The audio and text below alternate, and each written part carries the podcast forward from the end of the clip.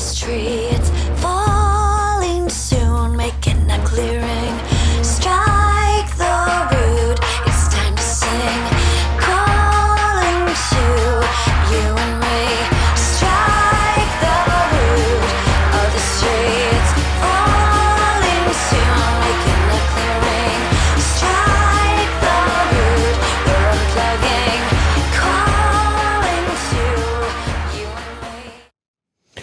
Ja, hallo und herzlich willkommen beim Lifestyle Entrepreneur, dem Podcast für Macher und Gamechanger, die das Ziel haben, ihren Solopreneur-Business auf die nächste Ebene zu heben.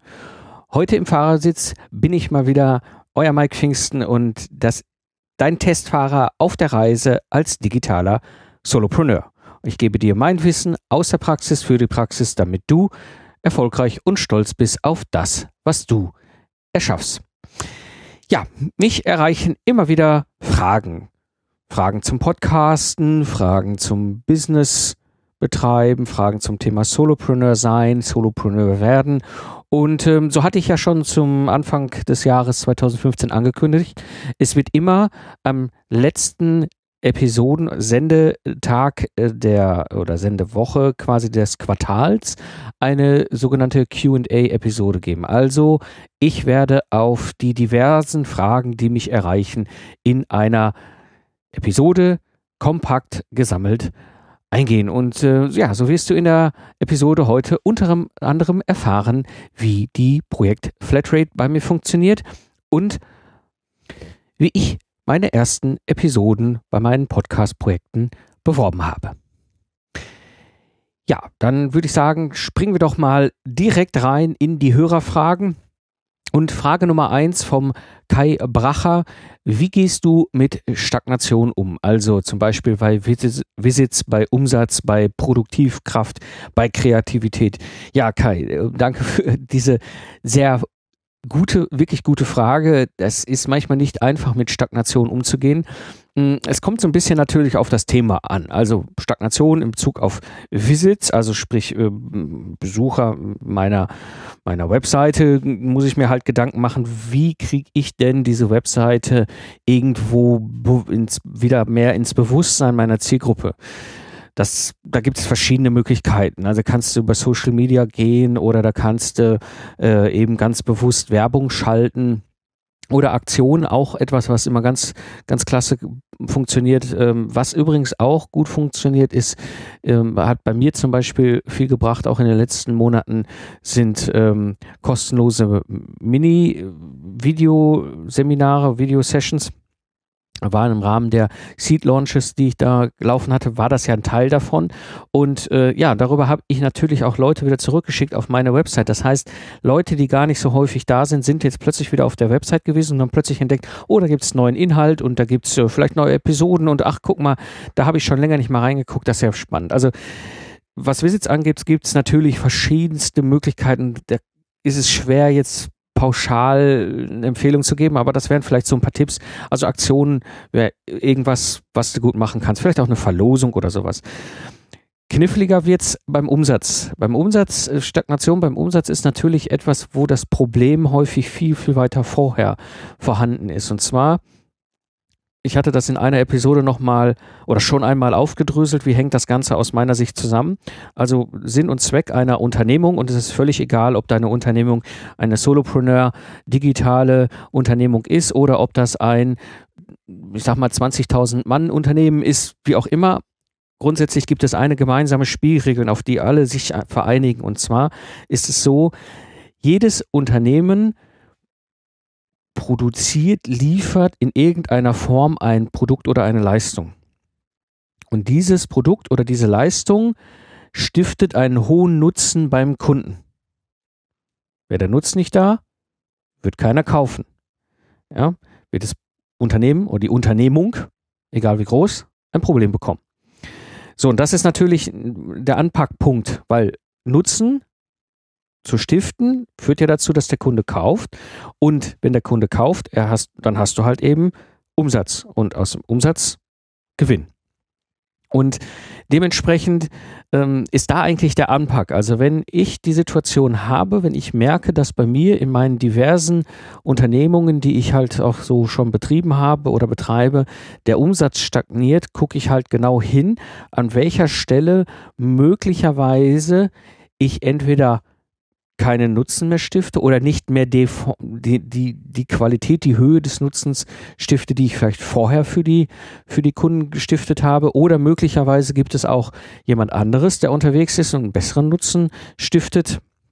Kann auch sein, kann ich, ist halt eine Analyse, eine Rechercheaufgabe. Auf jeden Fall würde ich genau an der Stelle mal hingucken und schauen, was ist mit dem Nutzen? Kann ich da was machen? Kann ich den Nutzen einmaliger gestalten, erhöhen, verändern in eine Richtung, dass ich wieder attraktiver bin für die Kunden, sodass sie deutlich höheren Wunsch haben, dann das Produkt oder die Dienstleistung zu kaufen. Also an der Stelle, so kannst du mit Umsatzstagnation umgehen. Ja, Produktivkraft, Schrägstrich, Kreativität. Da geht es ja dann stark auch in die persönliche äh, Geschichte. Also ähm, es ist halt sehr individuell, wie produktiv und wie kreativ du sein kannst. Ich glaube, an der Stelle, was mir halt häufig hilft, ist rauszukommen aus den üblichen um Umfeldern. Also ähm, es gibt halt in meinem Fall ein, ein gewisses privates, berufliches Framework, sage ich jetzt mal. Und dieses Framework ist recht kontinuierlich. Ja, es ist, ich sag mal, hat, hat sich alle Prozesse, alles, was da passiert, über die Jahre natürlich auch sehr stark stabilisiert. Und das muss auch so sein, weil nur dann kannst du wirklich perfekt eben die ganzen Sachen handeln, die du so in deinem Tag durch die Gegend zu handeln hast. Wenn du aber produktiv sein willst, wenn du kreativ sein willst, wenn du Neues brauchst, ist es oft sehr hilfreich, rauszukommen aus diesen Umgebungen. Und was mir zum Beispiel hilft, ist, so banal wie es sich anhört, einfach mal eine Stunde spazieren gehen. Ja, habe ich lange für totalen Quatsch gehalten, weil ich immer viel unter Dampfer viel Gas gegeben habe an verschiedenen Stellen und dann auch gejoggt, auch gut. Ja, Joggen funktioniert super auch, bei, also bei mir jetzt, was Kreativität oder, oder auch neue Ideen finden angeht. Aber es ist immer wiederum auch Joggen in dem Fall bei mir natürlich in dem Moment eine, eine bewusste physische Belastung, die ich mache. Aber was Spazieren angeht, so banal wie es sich anhört, ja, und wir denken immer so, ja, hey, wir als digitale Kinder, ähm, Spazieren gehen ist was für Opas. Ähm, ja, ist schon, hat schon einen Charme. Ja, also es ist oft so, dann nutze ich wirklich die Zeit und gehe spazieren. Ja, das muss jetzt nicht zwingend immer komplett ohne Ziel sein, also einfach mal um Block, sondern es ist auch manchmal so, dass ich spazieren gehe. Also heute, wo ich die Episode hier aufnehme, war ich heute Morgen beim Zahnarzt. Ja, der war fröhlich mal wieder äh, ein bisschen gewerkelt und seinem Job nachgekommen. Und äh, der Zahnarzt ist für mich zu Fuß ungefähr 20 Minuten von zu Hause weg. Naja, und so bin ich dann halt dahin spaziert und wieder zurück spaziert. Ich sag mal, auf dem Hinweg war ich durchaus sehr kreativ, kreativ was auch meine Ideen und meine Gedanken anging. Beschäftige mich ja viel da mit meiner Nischenseite. Äh, auf dem Rückweg war ich jetzt weniger kreativ. Da war ich eigentlich mehr dabei, äh, irgendwie die Betäubungsspritze zu verarbeiten. Ähm, aber solche Sachen sind halt gute Möglichkeiten, eben um Kreativität und Produktivkraft eben auch wieder irgendwie nach vorne zu bringen. Ja, dann kommen wir zur Frage 2, auch nochmal hier vom Kai Bracher. Wie schaffst du es, abschalten zu können? Das ist eins meiner größten Herausforderungen, die ich habe. Ich bin von Natur aus eben halt so ein, ein interessierter, neugieriger Mensch, der sich für neues Wissen, neue Dinge, neue Themen unglaublich interessiert und es spannend findet, dieses zu verstehen. Und gerade wenn ich dann auch so Situationen habe, dass Dinge fu funktionieren und ich da drin stecke und denke, oh, jetzt ist das cool, jetzt genauso will ich es ja haben, dann abzuschalten, bewusst abzuschalten, ist für mich furchtbar schwierig. Ich habe natürlich einen gewissen Rahmen hier, der mich zwingt abzuschalten. Ja, ähm, es gibt manchmal so Abende, so Situationen, äh, wo ich dann, äh, wo die Kinder ins Bett gehen und da gibt es dann halt einfach keine Ausrede, dass ich dann äh, irgendwie jetzt mich nicht mit um die Kinder kümmere. Also das sind so, so, so ein paar Momente, da werde ich dann einfach durch mein Umfeld gezwungen abzuschalten, aber es ist nicht einfach. Es ist, eine, es ist etwas, Ähm, also am meisten fällt es mir häufig auf, wenn ich mit den Kindern irgendwie spiele, dass ich dann doch manchmal ab und an im Hinterkopf über irgendwelche Sachen nachdenke und dann zwinge ich mich dazu, in dem Moment für das Kind präsent zu sein. Denn ich habe damals mit der Geburt von der ersten Mal einen super Tipp von einem erfahrenen Vater bekommen und ich glaube, der gilt jetzt nicht nur für Väter, sondern das gilt auch für die Dinge, die du tust, beziehungsweise wenn du mal bewusst dich was, mit was anderem beschäftigst als dem, was dein Business ist. Und zwar dieser Tipp von diesem erfahrenen Vater hieß, es gibt einen riesen Unterschied zwischen Anwesenheit und Präsenz. Und was er damit eben meinte ist, es ist für die Kinder, aber oft auch für die Eltern äh, etwas ganz anderes, eine halbe Stunde wirklich präsent zu sein für das Kind, keine E-Mail, kein, kein Smartphone in der Hand, nicht dauernd irgendwas anderes noch denken oder sich nebenbei mit irgendjemand anderen zu unterhalten, sondern wirklich diese halbe Stunde ganz präsent sein für das Kind, bewusst da zu sein für das Kind und nichts anderes zu machen. Das ist ganz andere Qualität, als wenn ich irgendwie den ganzen Nachmittag auf der Couch sitze. Dann bin ich zwar anwesend, aber in dem Sinne nicht präsent. Und so ähnlich ist es bei mir auch wenn ich wirklich abschalten will, wenn ich mich bewusst versuche, äh, rauszuziehen und abzuschalten, dass ich dann für diese anderen Dinge, die ich tue, präsent bin. Also jetzt nicht zwingend nur die Kinder oder meine Frau oder so, sondern auch wenn ich jetzt irgendwas mache. Also wirklich äh, völlig verrückt. Vor zwei Wochen habe ich bei uns äh, ein bisschen rumgewerkelt im Haus und dann wirklich präsent zu sein und äh, diese vielleicht an sich äh, banale Aufgabe, aber präsent bewusst zu machen und nicht die ganze Zeit, während ich da den Bohrer schwinge und den Hammer und alle möglichen anderen Dinge da mache, immer die ganze Zeit weiter über mein Business und Ideen äh, grübel oder diese Welt. Also das ist vielleicht so ein Tipp, ähm, abzuschalten. Ja, kommen wir zur Frage Nummer drei vom Robert Seiber. Die Projekt-Flatrate. Wie funktioniert das?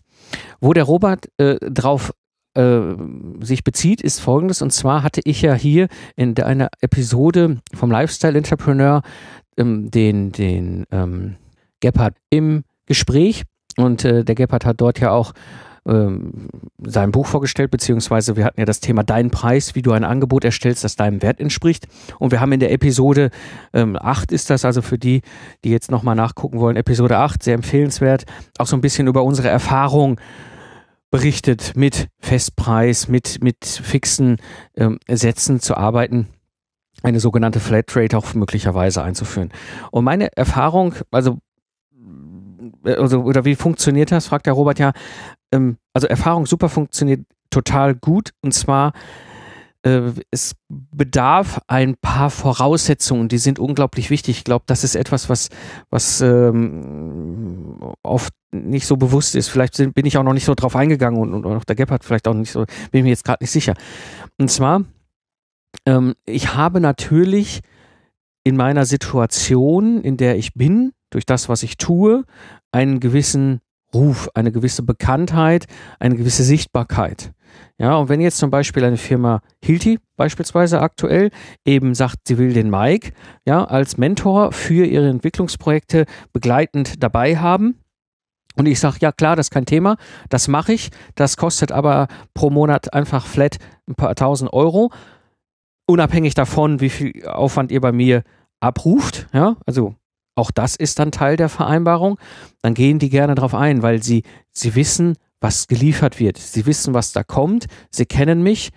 Ich habe da kein Problem mit. Das ist natürlich nicht immer so gewesen. Als ich 2005 gestartet habe, als klassischer Freiberufler, Nobody, nicht mal mehr Nachweis, dass ich als Freiberufler Projekte gemacht habe. Ich glaube, da wäre ich mit einer Projektflatrate in der Form mit Sicherheit so nicht durchgekommen. Es gibt aber einen Spin in dieser ganzen Geschichte, der ist nämlich super interessant. Und das kommt dann so ein bisschen drauf an, was dein, dein Business ist. Und zwar, ich habe ja die gleiche Situation hier im Lifestyle Entrepreneur, dass ich eben mittlerweile Leute begleite als Mentor.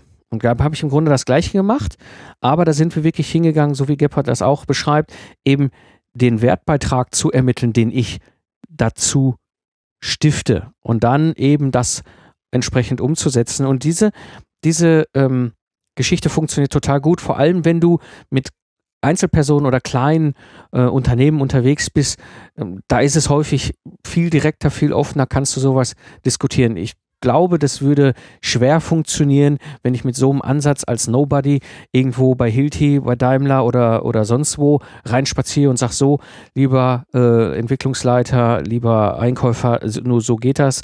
Dann sagen sie, alles klar, da gibt es aber noch eine ganze Menge andere. Ich glaube, es, es gibt einen ganz wichtigen Aspekt, ein wichtiges Element und ähm, zwar ist das eben dieser, dieser, dieser Ruf, dieser Status, diese, diese Sichtbarkeit, die wichtig ist. Du musst dich dann, wenn du das machen willst, schon in gewisser Weise auch als Marke in deinem Umfeld positionieren, als jemand, der zu diesem Thema auch wirklich handfest, nachweislich einen hohen Nutzen stiften kann.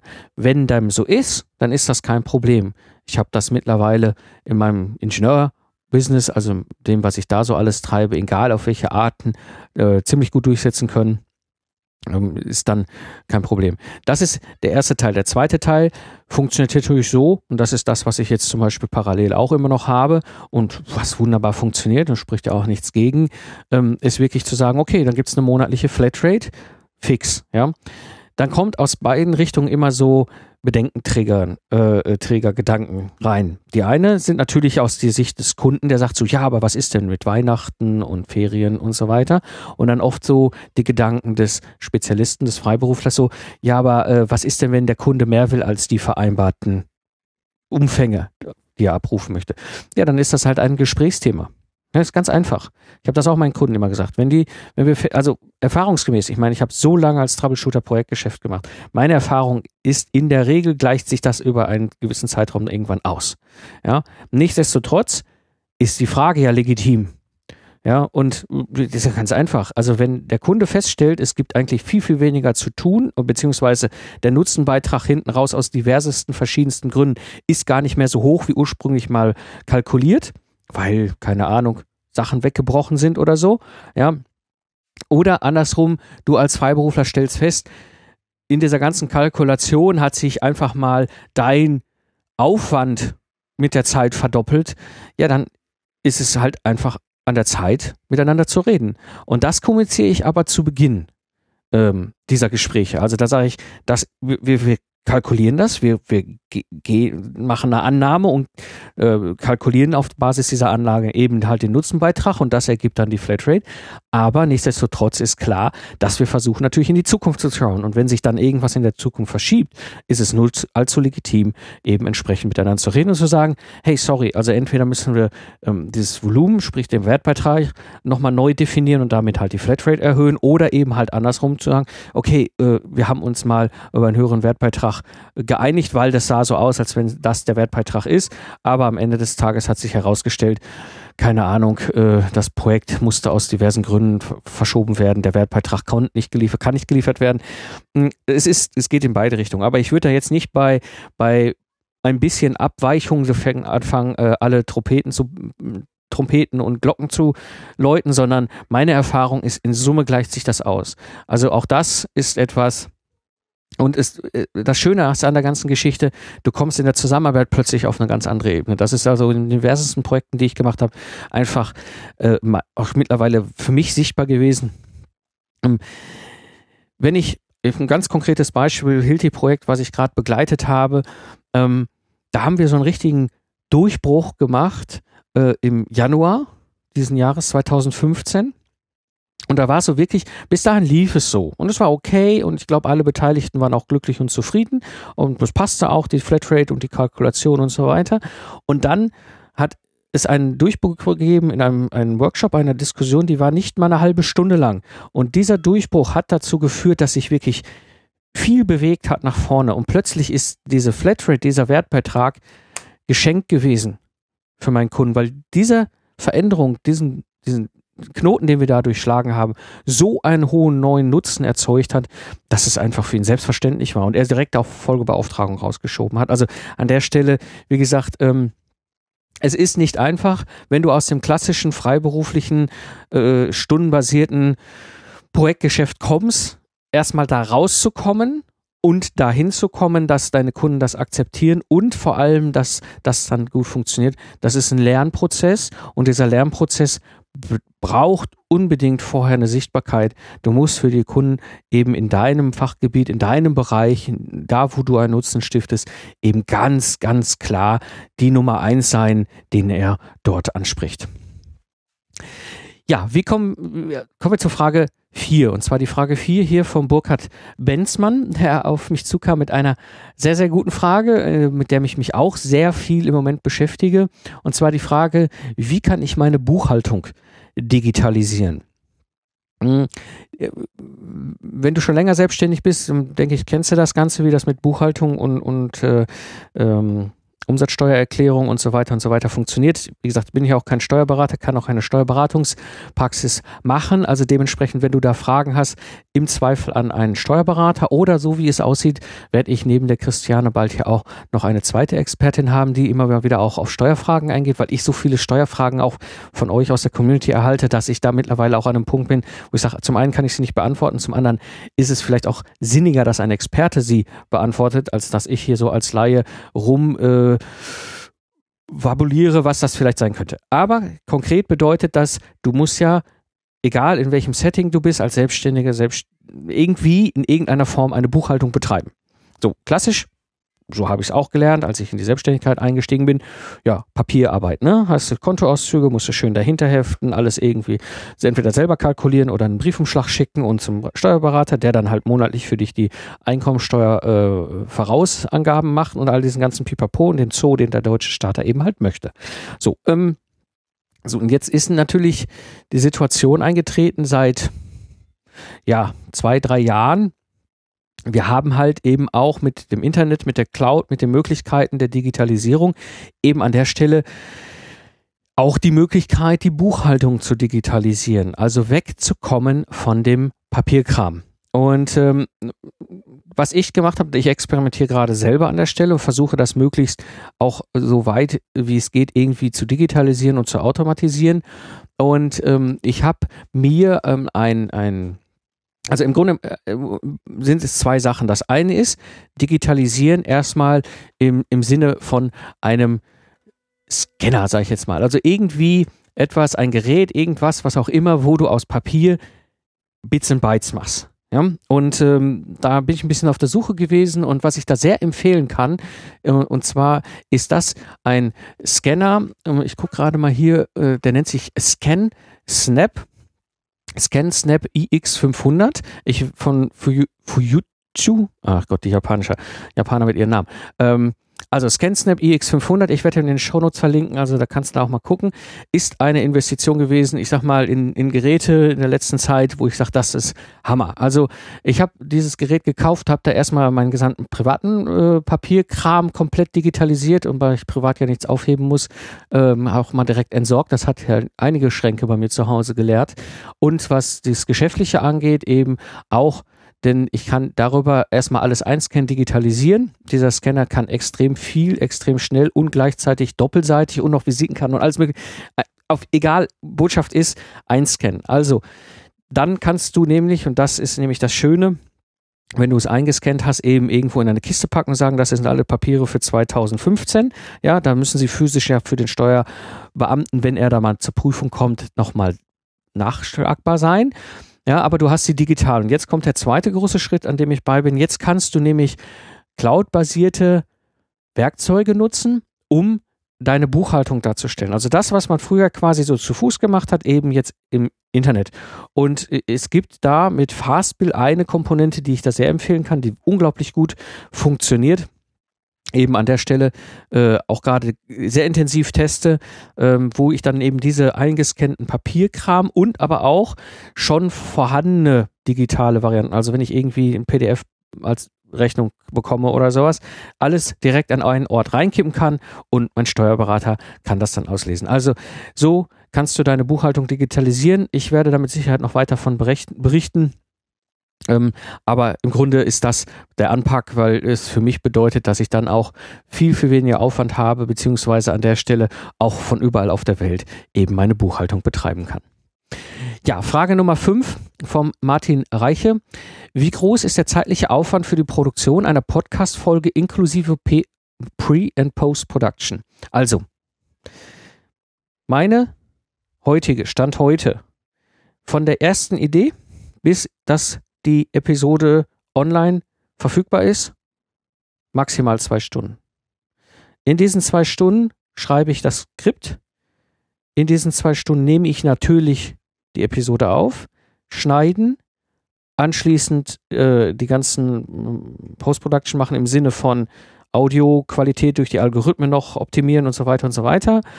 Äh, Episodenpost anlegen und äh, entsprechend äh, den, den die Datum und Uhrzeit einstellen und dann auf Publish drücken. Zwei Stunden. Mehr nicht. Das bedingt natürlich, dass ich diesen gesamten Prozess extrem durchautomatisiert habe. Natürlich auch mich auf Equipment stütze, was dieses ermöglicht. Das bedeutet auch an der Stelle, der Preis des Equipments ist ein Teil der Aspekte, ob du das machen kannst. Wenn du das aber kannst, dann hast du die Situation, dass du natürlich unglaublich viel Content rausschieben kannst, beziehungsweise es unglaublich wenig Aufwand ist. Ja, also wenn du dann nämlich mal überlegst, als einfach mal die unternehmerische Brille aufsetzen und sagst, okay, das ist eine Episode pro Woche, für eine Episode zwei Stunden, ja, und dann ist die Episodenlänge eine Stunde, ja, also einfach nur mal noch ein Gefühl dafür zu bekommen. Also wenn ich eine Stunde sende, habe ich brutto all ink zwei Stunden Aufwand dafür, also in Summe, ja, Stunde Sendung, Stunde vor und nach, äh, zusammen für vor und nach äh, Anteile, ja. Wenn ich natürlich kürzer sende, wird es insgesamt kürzer. Ähm, aber nehmen wir mal die Stunde brutto. Von der Idee bis zum Veröffentlichen eine, äh, zwei Stunden.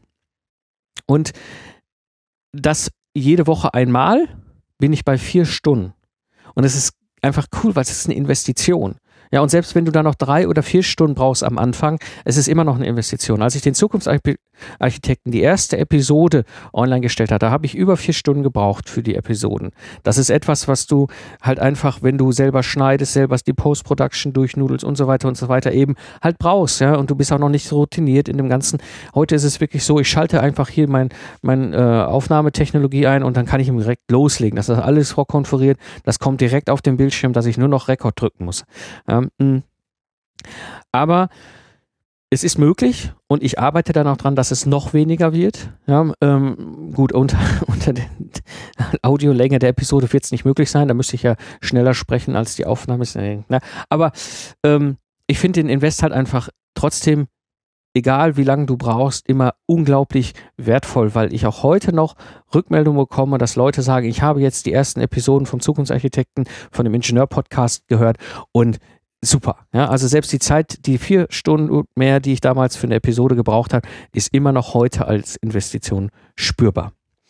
Ja, Frage Nummer sechs von der Astrid von Weitenhiller. Was kann ich tun, wenn ich das Gefühl habe, dass ich nichts zu sagen habe? Ich schreibe zwar einen Blog, aber sprechen ist dann noch eine ganz andere Sache. Es ist, es, es kommt so ein bisschen darauf an, aus welchem Kontext du kommst. Mm, ich, ich skizziere jetzt mal so zwei, zwei verschiedene Arten. Also du, da du, du hast schon Inhalt. Ich denke schon, dass du ja, da du einen Blog betreibst, jetzt äh, auch Inhalt an sich äh, äh, produzieren kannst. Du schreibst Inhalt nur an der Stelle. Und ähm, jetzt ist es im Grunde so, dass du ja darüber reden möchtest vertiefen, vielleicht so ein paar Sichten drehen und wenden und, und diskutieren mit anderen und so. Und ähm, was mir halt unglaublich hilft an dieser Stelle ist zum einen, ähm, ich habe natürlich Erfahrung als, als Redner und das ist das eine Szenario. Wenn du wenn du vielleicht schon mal einen Vortrag gehalten hast oder mehrere Vorträge oder es gewöhnt bist, in irgendeiner Form vor einer Gruppe von Menschen zu reden, ob im Sportverein, ob das was, was ich irgendwo im Beruflichen ist, ob das auf Konferenzen ist oder sowas, dann hast du das schon mal getan. Der einzige Unterschied ist, dass du jetzt ein Mikrofon vor der Nase hast und kein Publikum, was vor dir sitzt. Da ist es für mich sehr einfach gewesen, weil ich kam auch selbst aus dieser genau dieser Situation da hat mir sehr geholfen, dass ich mir dann ein Avatar, also ein Hörerprofil geschrieben habe und das hängt hier bei mir, wo ich dann wirklich drauf gucke und sage, für diese Hörer sende ich und ich habe halt für meine verschiedensten Podcast-Formate auch unterschiedliche Hörerprofile und das hilft mir auch sehr, das auseinanderzuhalten. Nicht, dass ich jetzt hier im, im Lifestyle-Entrepreneur nur noch Ingenieurkram quatsche und bei den Ingenieuren irgendwas über Solopreneur. Also, wenn du schon in dieser Situation bist, dass du es in irgendeiner Form vielleicht noch nicht routiniert, vielleicht noch nicht gewohnt, aber schon zumindest mal jetzt nicht total ungewohnt ist, vor einer Gruppe von Menschen zu reden, dann hilft es sehr, eben sich so ein, ein Hörerprofil zu schreiben, vielleicht sogar mit einem Foto eines echten Hörers, der deiner Zielgruppe entspricht, den du kennst als Mensch, weil dann kannst du nämlich eigentlich einen ganz kleinen, aber sehr schönen Trick machen. Und zwar dann ist es quasi wie ein persönliches Gespräch mit diesem Menschen, den du kennst, der ja deine Zielgruppe auch verkörpert. Andere Situation ist das, wenn du noch nie vor einer Gruppe von Menschen gesprochen hast. Das ist immer eine Überwindung. Das ist eine, und das ist völlig egal, ob du das für einen Podcast machst oder ob du das für einen Vortrag machst oder ob das irgendwas anderes. Es ist für viele Menschen ungewohnt. Viele haben Angst davor. Und an der Stelle gibt es eigentlich keine perfekte Lösung, außer du musst in das kalte Wasser springen ähm, und es ausprobieren. Ja, und viele berichten, und ich weiß es ja auch, habe ja auch mal irgendwann den Schritt 1999 gemacht, ähm, das Wasser ist gar nicht so kalt, wie man glaubt. Ja, ähm, die Menschen, da gibt es vielleicht, das ist vielleicht ein Tipp, den ich auch damals als Trainer immer sehr viel weitergegeben habe an, an junge äh, Präsentationsteilnehmer, also Trainer, Trainingsteilnehmer, wo ich gesagt habe, es gibt einen ein Punkt, eine Regel, und das gilt jetzt, wo ich so drüber nachdenke, natürlich auch fürs Podcasten. Keiner weiß, was du sagen willst. Ja, das heißt, keiner kriegt deine Fehler mit oder wenn du da stehst und denkst so, uh, da wollte ich, oder was habe ich denn da jetzt eigentlich erzählt, wollte ich darüber reden? Das wissen die Leute im Publikum nicht. Ja, und glaub mir, ich habe hier manchmal Dinge im Podcast und auch auf der Bühne vor Hunderten von Leuten. Ich habe auch auf großen Konferenzen vor einer, einer ganzen Menge Leuten schon gesprochen. Ähm, da habe ich so viele Fehler, die ich selber natürlich sehe, gemacht. Ja, ob das jetzt rhetorische Fehler waren, ob das inhaltliche Fehler waren, ob das Fehler waren in, im, im Ablauf der Choreografie, was auch immer. Die sehe ich ja, weil ich sie ja weiß, aber das Publikum weiß es nicht. Ja, das heißt, keiner weiß, was du wirklich wolltest, was du sehen willst und dem, äh, was du sagen wolltest. Und dementsprechend ist das Schöne daran, ja, du merkst es, aber dein Publikum kriegt es wahrscheinlich nie bewusst mit. Und äh, dementsprechend, ich kann, ich kann dir nicht viel, viel mehr dazu sagen, außer eben, probier es aus, einfach machen, einfach mal, ich meine, du kannst ja auch, auch was einen Podcast angeht, dann, dann setz doch mal einen Podcast auf, technisch, gibt es ja verschiedene Möglichkeiten im Internet, sich so ein bisschen da auch äh, soweit äh, vorzubereiten und das zu wissen, wie es funktioniert. Und dann fängst du an, mal einfach zu senden. Einfach fünf Episoden oder zehn Episoden. Das Schöne beim Podcasten ist, da es ja WordPress ist, und das kann ich dir sehr empfehlen, WordPress mit Podlove zu nehmen, funktioniert es im Grunde wie beim Blogpost. Ja, wenn du dann fünf oder zehn Episoden einfach mal gequatscht hast und langsam ein Gefühl dafür hast, wie es denn wirklich gut funktionieren kann, dann löscht du einfach diese Posts, diese Audio-Posts, sag ich jetzt mal, einfach alle wieder weg und dann startest du den wirklichen Podcast und den erst dann später zum Beispiel bei iTunes eintragen und offiziell in die Social Media Kanäle bringen. Also das vielleicht nochmal als Tipp, wenn du jetzt äh, einfach mal ausprobieren möchtest. Einfach machen, probier es aus. Und du wirst merken, ob du dahinter Freude dran hast. Und wenn du selbst für dich feststellst, Podcasten ist nicht auch gut. Ja, ähm, es ist völlig okay. Ja, jeder von uns, äh, Mensch, nutzt halt einen der unterschiedlichen Kanäle, um eben sein Wissen, seine Botschaft weiterzugeben. Ja, Frage Nummer sieben vom Stefan Breitzke. Wie hast du deine ersten Episoden beworben? Meine ersten Episoden, wenn ich ganz zurückgucke beim Zukunftsarchitekten, habe ich durch Zufall etwas getan, was für mich unglaublich wirkungsvoll war. Und zwar bin ich damals halt bei Xing reingegangen und da gab es eben die entsprechenden ähm, Foren für Ingenieure und da habe ich das dann reingeworfen. Habe gesagt, hallo, hier ist eine Episode zum Thema funktionale Sicherheit. Wer Interesse hat, ne, habe ich im Forum funktionale Sicherheit ver veröffentlicht. Gleiche auch beim Embedded Software entwickeln und ich weiß nicht, Requirements Engineering und wo auch immer. Habe das immer so schön da reingeschmissen und mit der Zeit merkte ich, es wurden mehr und mehr und mehr. Die Leute kommen da drauf, kommen dahin, sehen es und sind happy. Und irgendwann ist es ja eben halt ein Selbstläufer geworden und dann fängt eben das Weiterempfehlen an. Was ähnliches habe ich zum Beispiel auch gemacht mit dem Lifestyle Entrepreneur, nur diesmal natürlich in dem Social Media äh, Kanal, wo eher Selbstständige unterwegs sind. Das heißt in diesem Fall beispielsweise auf Facebook, beisp beispielsweise auch bei Twitter Funktioniert gut. Twitter ist für mich ein Kanal, der beide bedient, also sowohl Ingenieure oder ne, Zielgruppe der Ingenieure, wie aber auch die Zielgruppe der Selbstständigen. Also das ist bei Twitter eben halt beides drin. Facebook ist für mich deutlich eher unternehmerlastig, weil es viele sind, die da sowohl auch privat wie unternehmerisch aktiv sind in Facebook. Bei den, bei der Zielgruppe der Ingenieure ist es bei mir eher Xing. Und dann einfach trommeln, ja, einfach trommeln.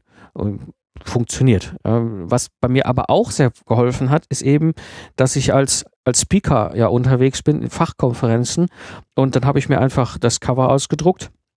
Haben wir, glaube ich, hier in der Episode auch schon drüber geredet und eben halt auch entsprechend zum Mitnehmen bereitgestellt oder bereitgelegt auf dem Tisch. Ja, hat super funktioniert. Musste einfach äh, trommeln, äh, gucken, dass du natürlich da trommelst, wo deine Zielgruppe ist und dann sollte das wohl eigentlich schon funktionieren. Frage Nummer 8 vom Richard Schiefendecker. Welche Reaktion hast du im deutschsprachigen Raum mit dem Duzen bekommen? Ja, wir sind ja, ne, wenn wir Deutschen etwas können, dann ist das kompliziert. Und das machen wir natürlich auch schön brav in unserer Sprache mit dem Du und mit dem Sie. Hm, ich habe mir angewöhnt, dass ich eben versuche oder mein Ziel ist immer das gehobene Du zu verwenden. Ich erkläre das am Anfang und ich habe bisher eigentlich auch nie Probleme gehabt damit. Ähm, das gehobene Du bedeutet für mich, wenn ich, also sprachlich, jetzt bin ich kein Sprachexperte, aber sprachlich ist so, dass das Du ja eine deutlich freundschaftliche, persönlichere Beziehungsebene ist als das Deutsche. Sie, ja, das bedeutet, wenn ich mit einem Menschen per Du mich unterhalte, bin ich ganz, ganz woanders angelangt in dieser Beziehung. Hm, das bedeutet aber auch, und das mache ich ganz bewusst, dass ich nichtsdestotrotz immer sehr respektvoll, sehr offen, sehr transparent mit diesen Menschen kommuniziere. Ich könnte jetzt natürlich, ich komme als Kind des Robots natürlich aus einer Ecke, wo ich jetzt auch mal in den Robot-Slang wechseln kann, aber das, ich achte immer drauf, dass es nicht platt ist. Ja, also wirklich ganz bewusst gehoben, stilvoll, mit Respekt, offen dem Menschen gegenüber, mit dem ich mich da austausche oder zu dem ich ja spreche, hat bisher eigentlich immer funktioniert.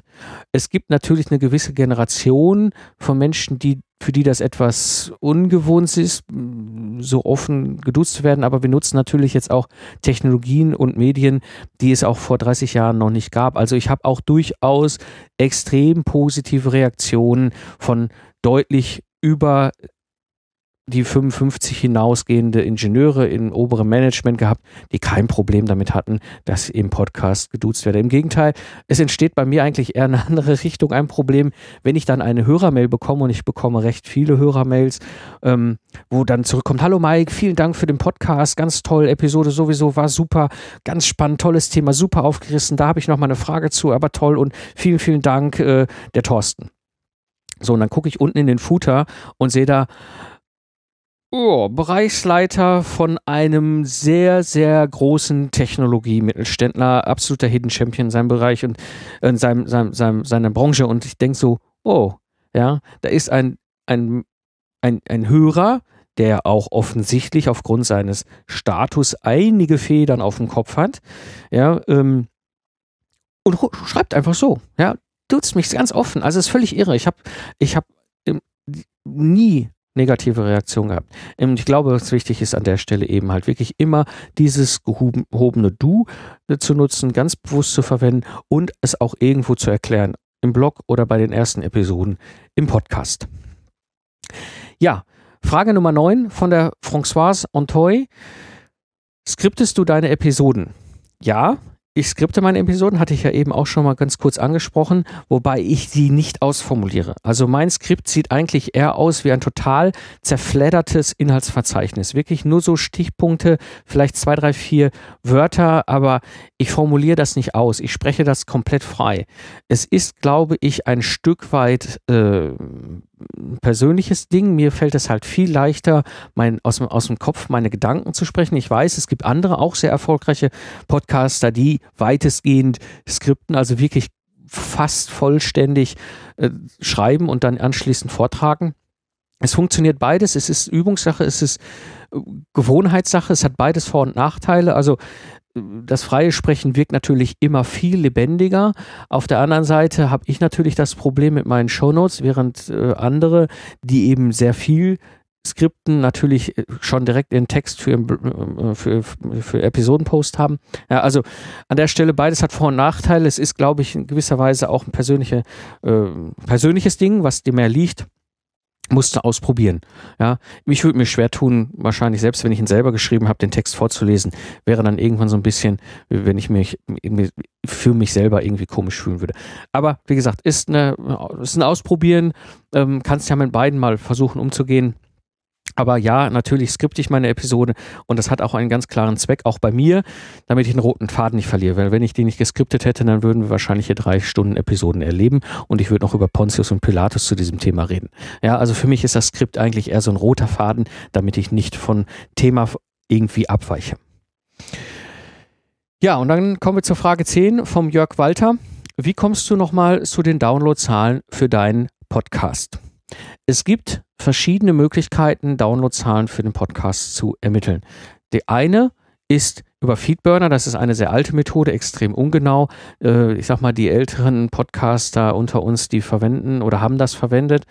Ähm, ob es Feedburner noch geben wird, weiß keiner. Es ist ein, äh, ein, ein, ein Service von Google, der im Grunde sowas wie so ein, ja, wie soll man sagen, Durchlaufzähler ist. Ja, schnalle ich quasi zwischen meinem Blog und dem wie auch immer, Verzeichnis, iTunes oder was auch immer, wo, Stitcher, wo du es auch immer anmeldest. Und ähm, der misst eigentlich so ein bisschen, was da durchkommt.